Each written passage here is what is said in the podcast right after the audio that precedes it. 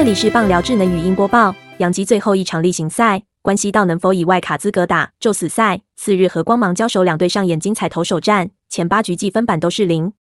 九局下，杨基靠着甲级的再见安打，一比零击败光芒。十月六日将和美联东区死对头红袜进行宙死赛，赢得可以晋级分区系列赛。杨基前五局受制于光芒先发投手瓦恰仅敲出一支安打，瑞佐、加洛分别靠着触身球和四坏球上垒，有三个半局遭到三上三下。光芒三局上保送加上安打一度攻占得点圈，但缺少适时一击无功而返。四局上光芒二垒安打，保送加上杨基投手爆头一度攻占二三垒，但还是被杨基守下。瓦恰退场后，光芒三位牛棚投手都没有被敲安，杨基前八局挂了八个零。